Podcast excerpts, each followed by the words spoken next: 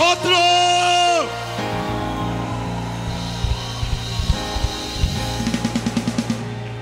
Pueden sentarse, por favor.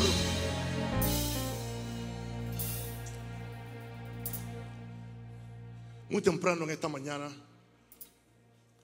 sentí una dirección fuerte del Señor de que el tema que había escogido para la semana ya no era lo que Dios quería para esta semana. Y recibí esta comisión del Espíritu Santo de, Dios acerca de que se levante una iglesia militante y victoriosa.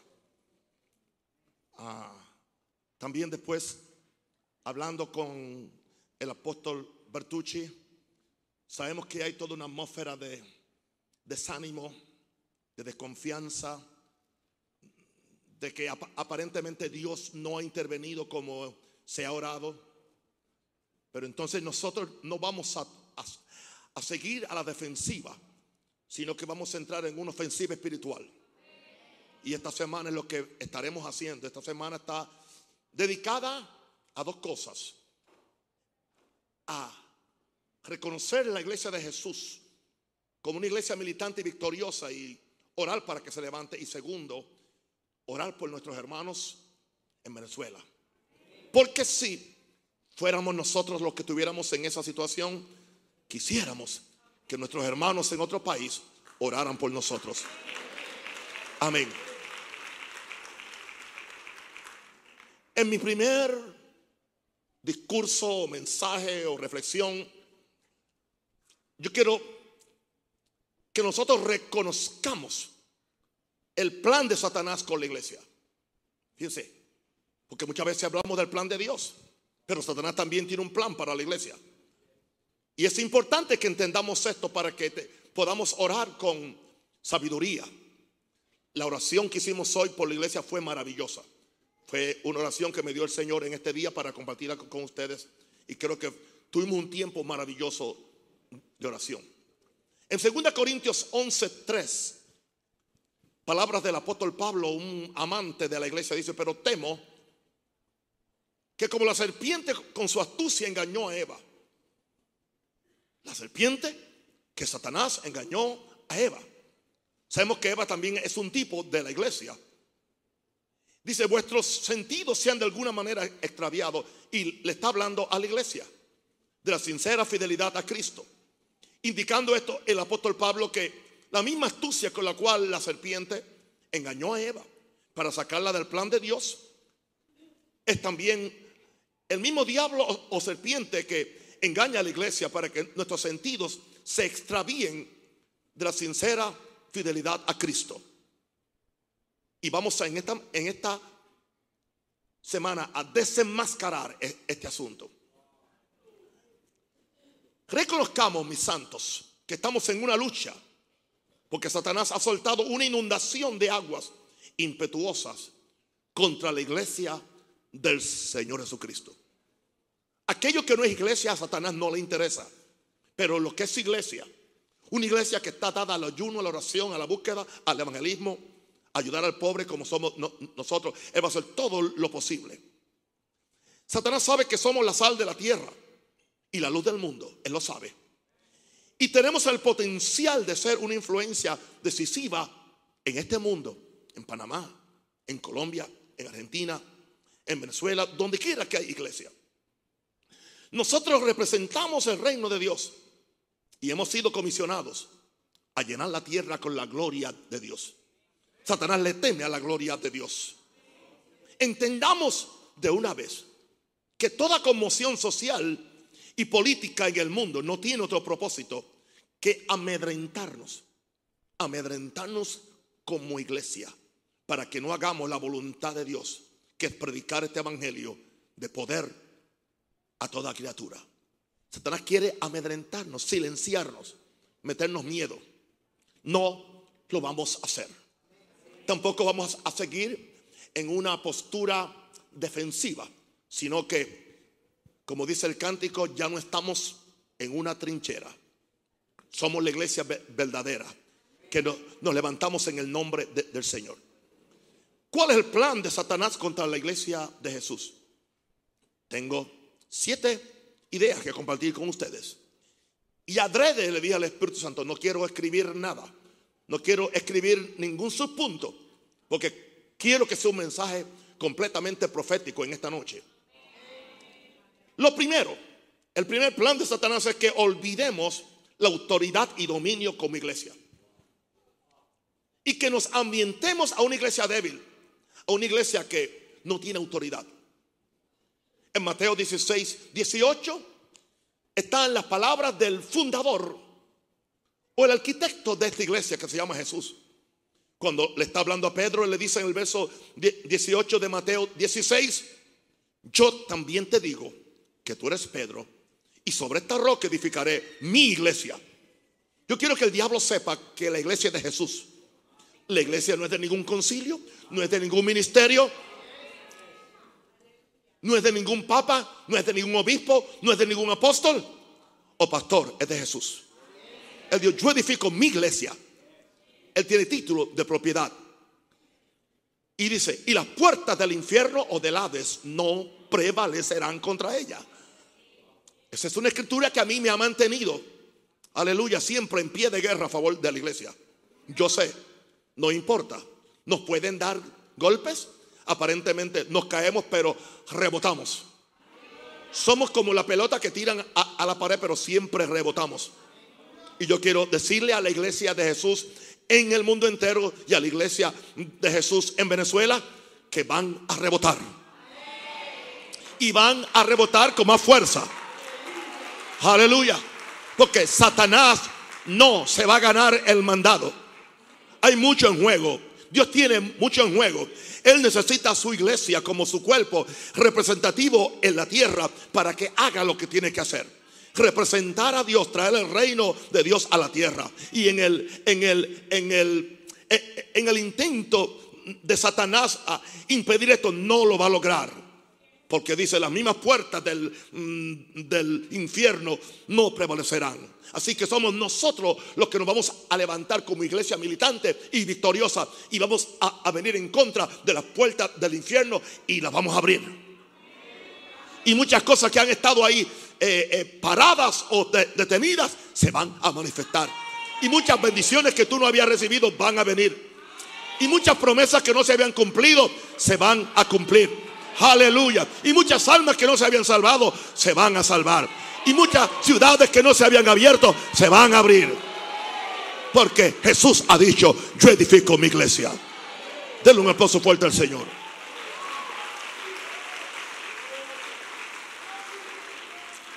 Número dos. El plan de Satanás con la iglesia. ¿Cuál es? Quitar o menoscabar la importancia del ayuno y la oración en la vida de la iglesia.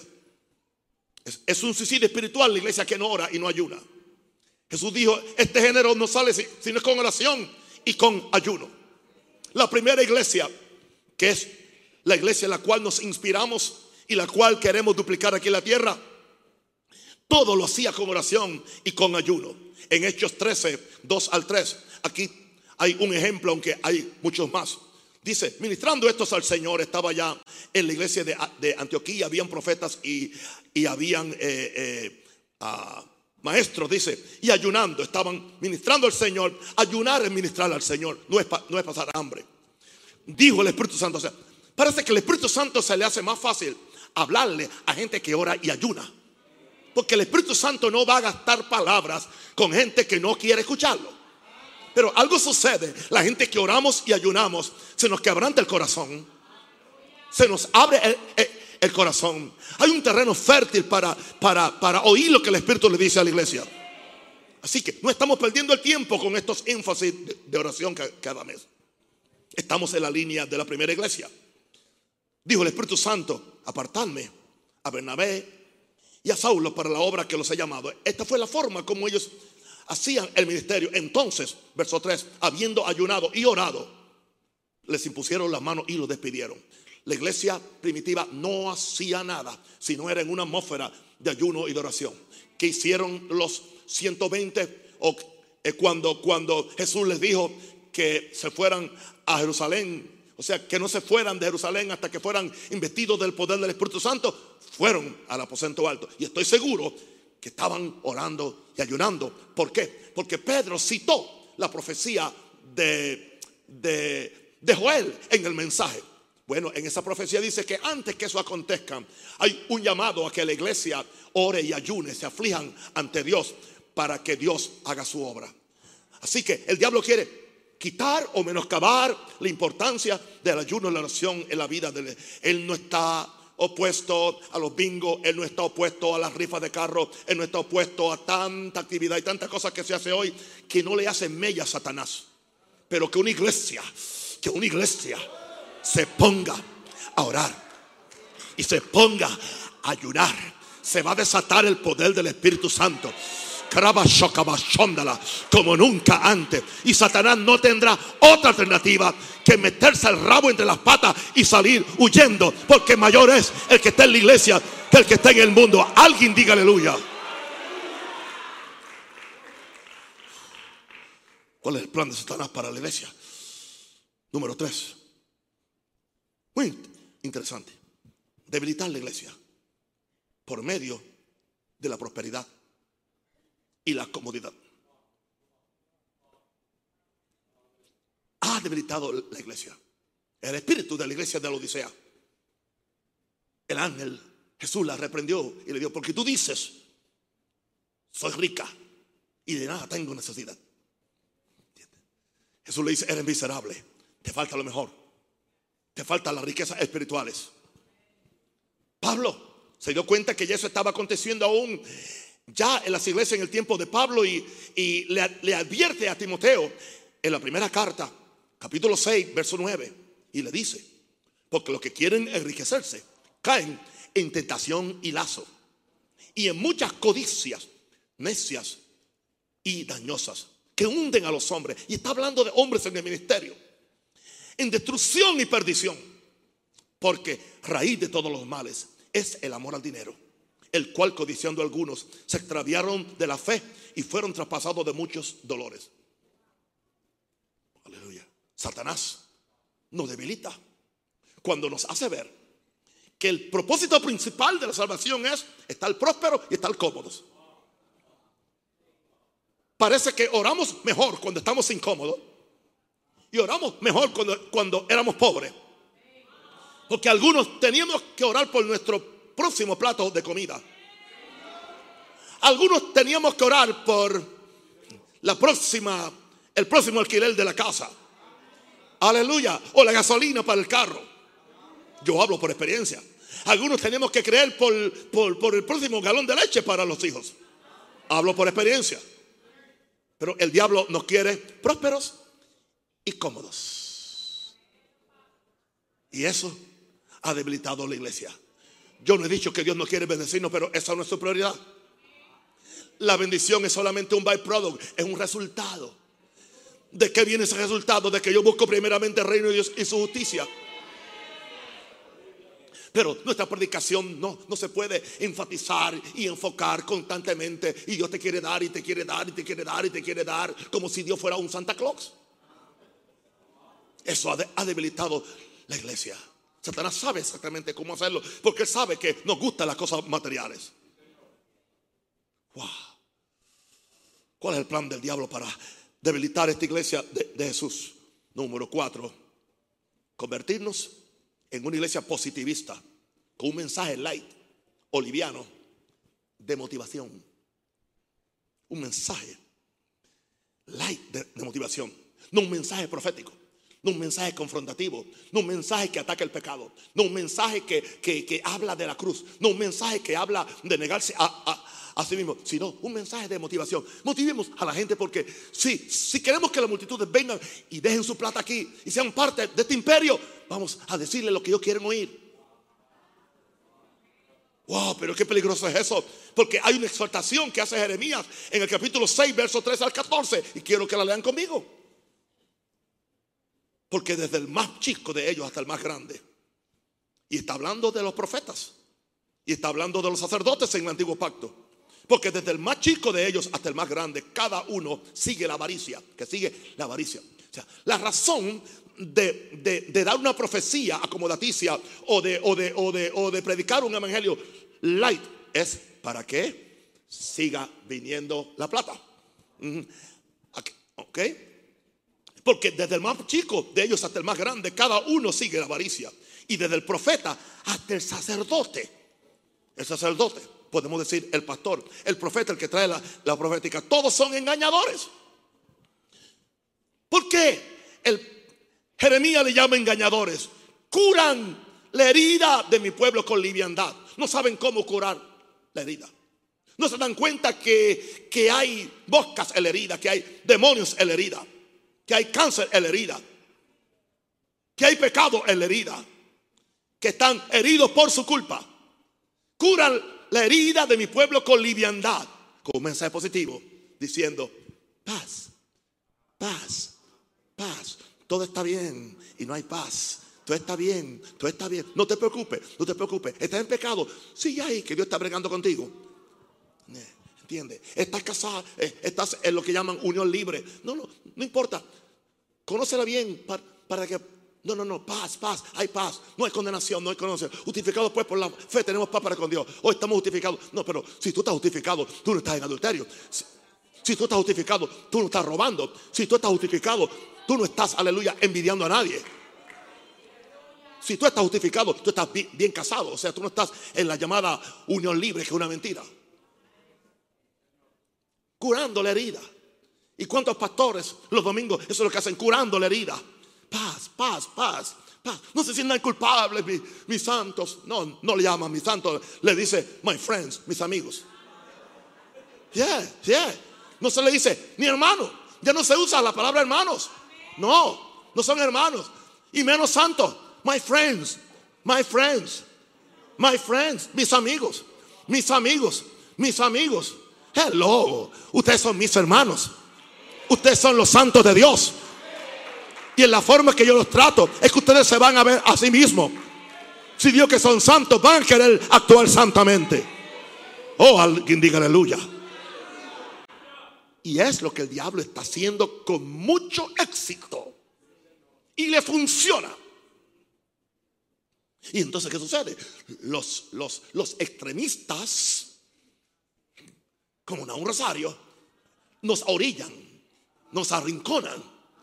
¿Entiendes? Porque somos fanáticos, porque somos de la vieja ola.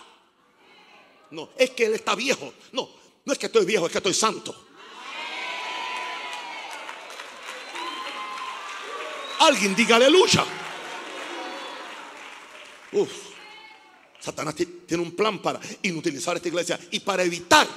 Él le tiene miedo a una iglesia militante y le tiene miedo, le tiene terror y va a, a, a, inventarse cuanta estrategia, cuanta mentira, cuanta triquiñuela para mantenernos bajo su bota opresiva.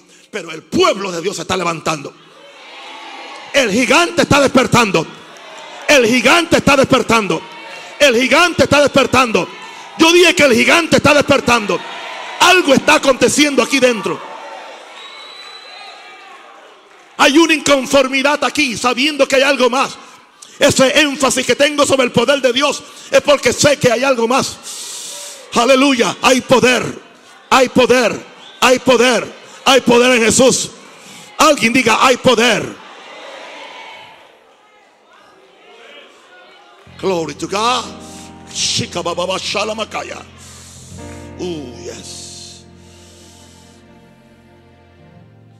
Número 5. Quiero que me escuchen bien ahora. Este plan, que aparentemente es muy sabio, quiere que la iglesia se una a los sistemas políticos para hacer una influencia.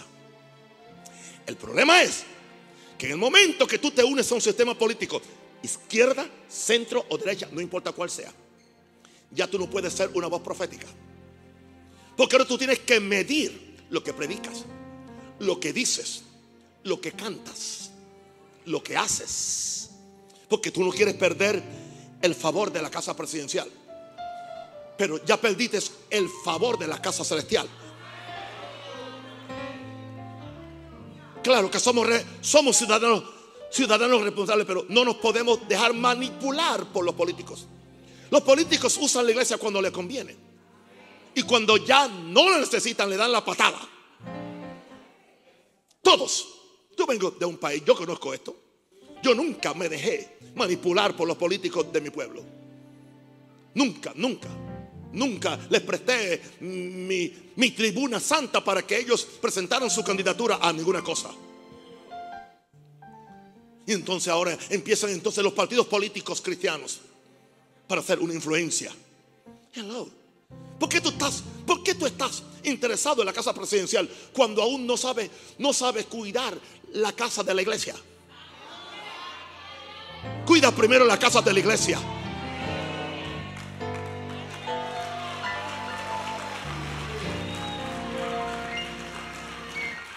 Alguien dice, y, papá, no es posible que Dios ponga a un cristiano. Yo no, yo no descuento eso, pero que lo haga Dios. Dios lo puede hacer. Y lo puede hacer en cualquier país. Y lo puede hacer con un pastor, lo puede hacer con un, con un apóstol. eso no está en duda. Lo que estamos hablando es del de, el concubinato político. En el momento que un pastor hace un, concubinato político con cualquier partido, pierde su sal y pierde, pierde su autoridad. Dios no nos llamó a eso. Ahora la tentación, ¿eh? la, tentación eh, está ahí. Juan 6, 14 pasó con, con, Jesús. Jesús había multiplicado el pan y los peces, había alimentado por lo menos 15 mil personas. Y los hombres vieron que les convenía a Jesús. Trataron de reclutarlo para su campaña política. Trataron de, de reclutarlo para su campaña política. Juan 6:14. Aquellos hombres entonces, viendo la señal que Jesús había hecho, dijeron, este verdaderamente es el profeta que había de venir al mundo. Wow, espiritualones, este es el profeta. Sí, pero tenían una agenda. Pero entendiendo Jesús que iban a venir para apoderarse de él. Me gusta la forma como esta Biblia lo dice, para apoderarse de él. Jesús, el hombre de Dios no puede permitir que nadie se apodere de él. El hombre de Dios no puede permitir que ningún partido, ningún gobierno o ningún sistema se apodere de él. Se quisieron apoderar de Jesús y hacerle rey. Pero ¿cómo? Jesús pensó, pero si ya, ya yo soy rey.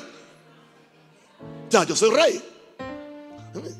Supongamos que alguien viene en mi país donde yo tengo el derecho a, cualquier, a cualquier puesto político y me digan, ah, apóstol no Rosario, vengan, lo queremos hacer ministro de nuestro gabinete. Y digo, no, usted llegó tarde. Hace 41 años que ya yo soy ministro de Reino de los Cielos.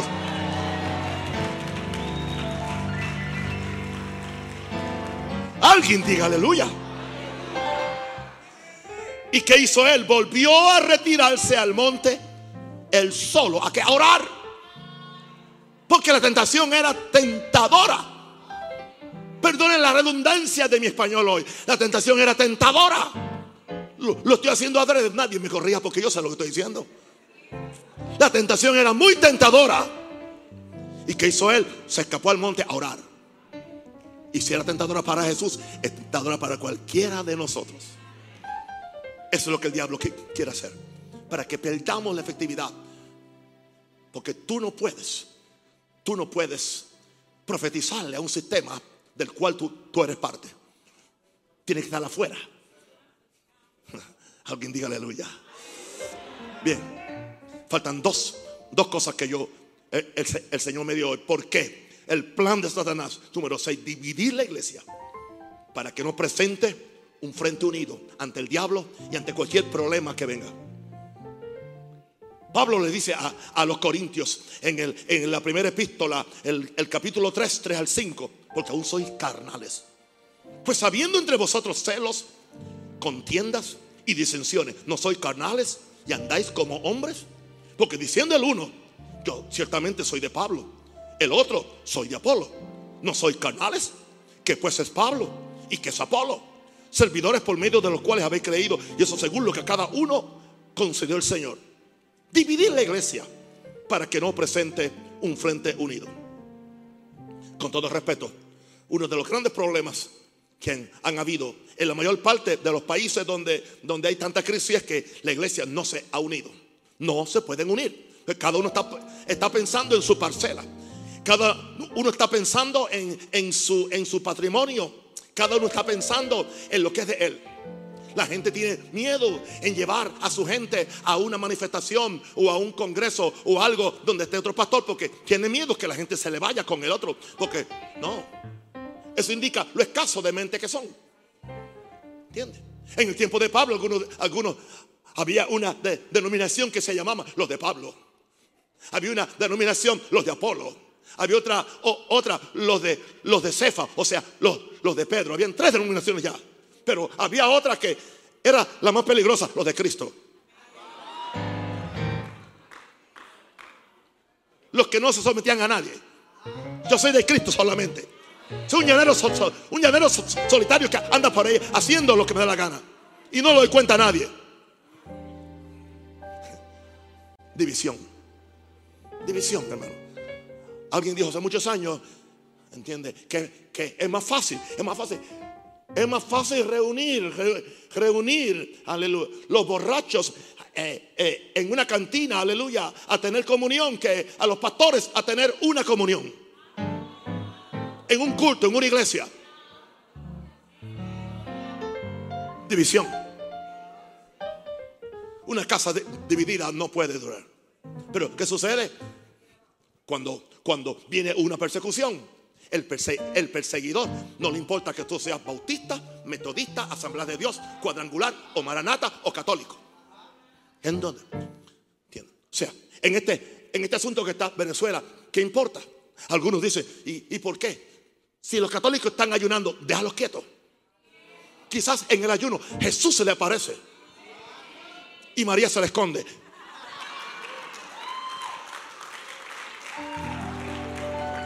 No los ataque. No los ataque. ¿Entiende? Si los testigos de Jehová quieren venir a ayunar, vamos a ayunar con ellos. Hasta que Cristo se les revele. ¿Por qué vamos a tener siempre una, una, una, una reglita de cuántos puntos para ver que para que para poder tener comunión conmigo tiene que pasar una, dos, tres, cuatro, diez o cuántos puntos? No. Tú crees en Jesús, amén. Tú quieres hacer su voluntad, amén. Claro. Cada uno tiene el derecho a tener su, preferencia o tiene su doctrina, pero hay, hay tanta necesidad de que oremos juntos. ¿Sabe una cosa? No va a pasar. Me da pena decirlo, no va a pasar. Pero entonces, ¿qué sucede? vamos a tener que hacer más fuerza espiritual. Porque Dios lo va a hacer. Y Dios va a levantar una iglesia Dios la está levantando. Una iglesia que no es sectaria, que no es, que no es egoísta, que no es estrecha en su mente y que está dispuesto a decirle, no me importa la iglesia que vaya, si detrás del Calvario tú estás, si tu corazón es como el mío, dame la mano y mi hermano será.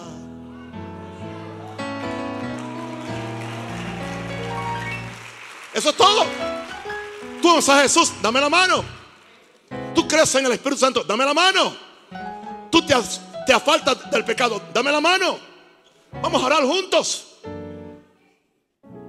Con todo respeto, en Venezuela, un sinnúmero de grupos, cada uno hablando por un lado y por otro lado y por, y por otro lado. No me gusta Bertucci porque Bertucci es muy, muy. Mm, esto, no me gustan los otros. Eh, eh, eso es basura. Eso no le agrada a Dios. Y yo oro que las ovejas de Maranata no entren en esa cosa. Porque eso no nos bendice. Vamos a alabar a Jesús. Vamos a llevar este reino. Di aleluya.